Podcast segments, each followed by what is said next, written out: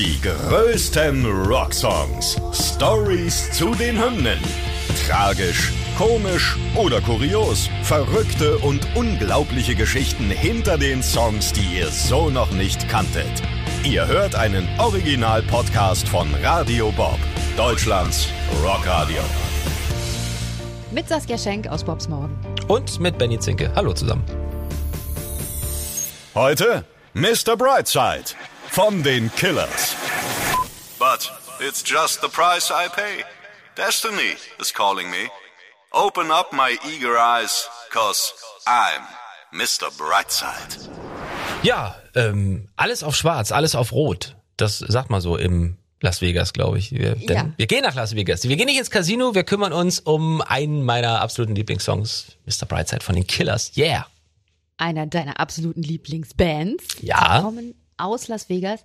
Ich glaube, jeder Song, den die Killers veröffentlichen, ist auch irgendwie ein bisschen Las Vegas. Also nicht nur so dreckiger Indie-Rock, sondern auch so ein bisschen glitzernder Synthie-Pop, so, weißt du, und ne, alles auf schwarz.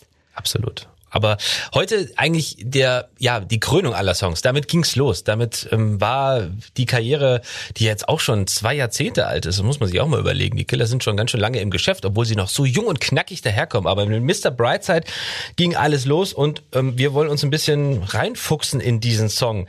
Der hat ja eigentlich eine sehr, sehr witzige Anekdote. Dazu kommen wir vielleicht gleich, die mir persönlich auch als Killers-Fan erst nach dem fünften oder sechsten Mal hören des Songs aufgefallen ist. Okay. Aber wir gehen mal ein bisschen rein. Um, um was geht's denn so thematisch eigentlich? Um Herzschmerz. Ja. Um Herzschmerz und Hoffnung. Also es ist tatsächlich eine wahre Begebenheit von Frontmann Brandon Flowers. Er wurde von einer Dame abserviert. Also er wurde betrogen. Die hatten irgendwie so einen Pub, in dem sie immer abgehangen haben und er hatte so eine übersinnliche Eingebung, hat sich gedacht, ich gehe da jetzt mal hin. Und dann saß sie da mit einem anderen Typen. Oh Mann. Und das war für ihn natürlich das Ende der Welt. Er hat äh, gelitten, er hat Albträume gehabt und daraufhin den Song geschrieben. Also, das sagt er. Eigentlich kann man auch, glaube ich, sagen, es geht um Eifersucht. Ne? Also um schon Ja. ein bisschen mehr als normale Eifersucht, so schon so ein bisschen krankhaftere Eifersucht. Ja, ja. Weil er auch meinte, na ja, er hat ja all das, was er in diesem Song beschreibt, passiert ja nicht. Sondern das stellt er sich ja alles nur vor, weil er eben so ein eifersüchtiger Typ ist, weil er auch so ein romantischer Typ ist und die große Liebe will. Und ja, und das ist so ein bisschen sein Dilemma. Es geht ja richtig zur Sache auch, wenn man mal in den Text reingeht. Während er einschläft, fährt seine Freundin mit dem Taxi zu einem anderen Mann, ne? schläft mit diesem. Und obwohl Brian Flaus im Song selber kurz singt, dass das nur in seinem Kopf stattfindet, übernehmen die Gedanken völlig die Kontrolle über ihn. Also das ist ja schon so ein bisschen Wahn auch, kann man sagen. Ja. Glaubt man gar nicht, ne? wenn man den Song so hört, so schön mit den Synthesizern und so, dass er so...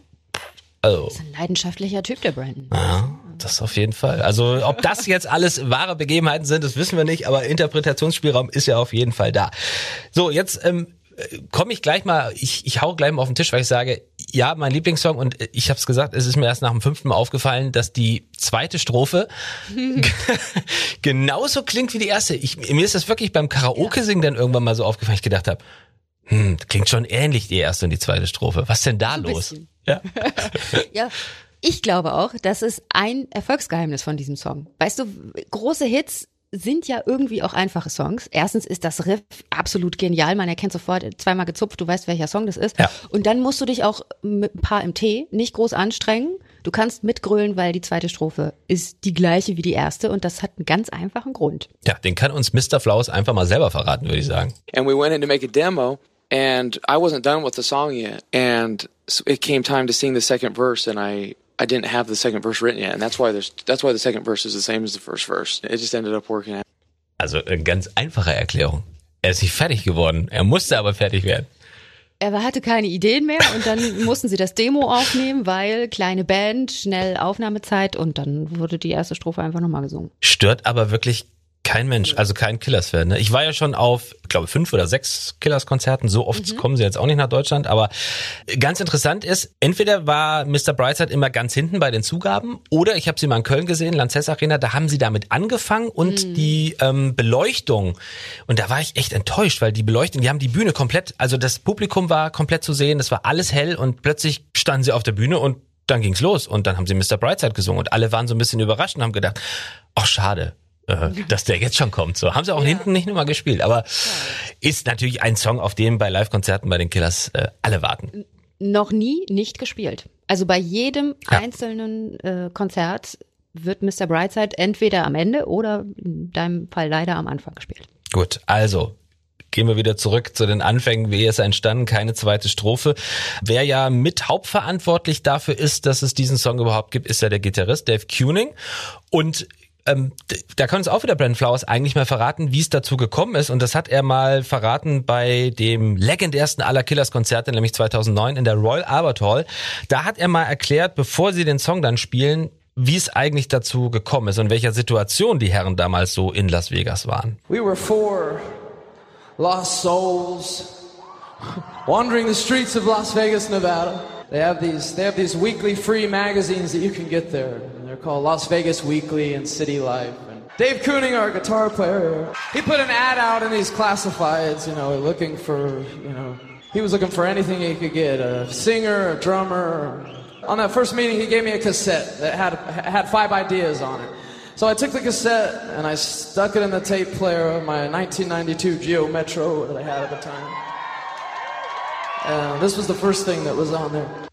So, und jetzt kommt der großartige Song dahinter, den müssen wir uns jetzt vorstellen. Aber ja, so war es tatsächlich. Da ist ja ganz viel Interessantes dabei, ne? Zeitungsannonce, also sind durch das Vegas, sie waren vier verlorene Seelen, sagt er, auf der Suche nach irgendwie, ja, einer Band, nach einer Zukunft. Und dann hat Dave Kuning sie per Zeitungsannonce zusammengebracht und hat dann auch kurze Zeit später schon diesen Song mitgebracht. Ja, und äh, die Annonce von Dave ist Brandon direkt ins Gesicht gesprungen quasi, weil er immer geguckt hat, also regelmäßig in diesen äh, Anzeigenblättern und mhm. äh, die meisten Bands halt New Metal gemacht haben damals, Anfang der 2000. Das war halt so gar nicht sein Ding. Ja. Aber Dave hat als äh, Musik reingeschrieben, er steht auf die Beatles, auf die Smashing Pumpkins und auf Oasis und da hat sich Brandon gedacht, jupp, das passt, den rufe ich an.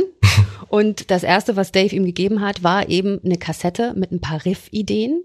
Und das von Mr. Brightside hat Brandon gleich gepackt und da hat er dann den Text drauf geschustert. Ja, der Killer-Song schlechthin. Aber Damals ist nicht alles so flüssig gelaufen. Also der Song war natürlich da, aber es war auch der einzige Song, der übrig geblieben ist. Sie haben ganz viele weitere Songs geschrieben und dann haben die Strokes zeitgleich ein Album rausgebracht. Is This It kennen wir natürlich auch alle.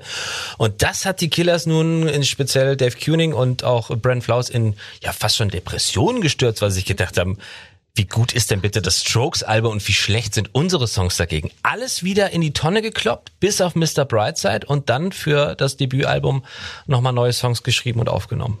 Der hat überlebt. Ja. Den Brandon äh, im, auf einem Kinderbett geschrieben hat. Ja, das stimmt. Das kann, soll er das selber vielleicht erzählen? Ja. Wie Brandon Flowers diesen Song tatsächlich dann geschrieben hat? Na gut. I used to rent a room from my sister. I paid $200 a month to live at, at my sister's house. And my good. bed was meant for her daughter. And it was a, you know, it looked like a princess single bed.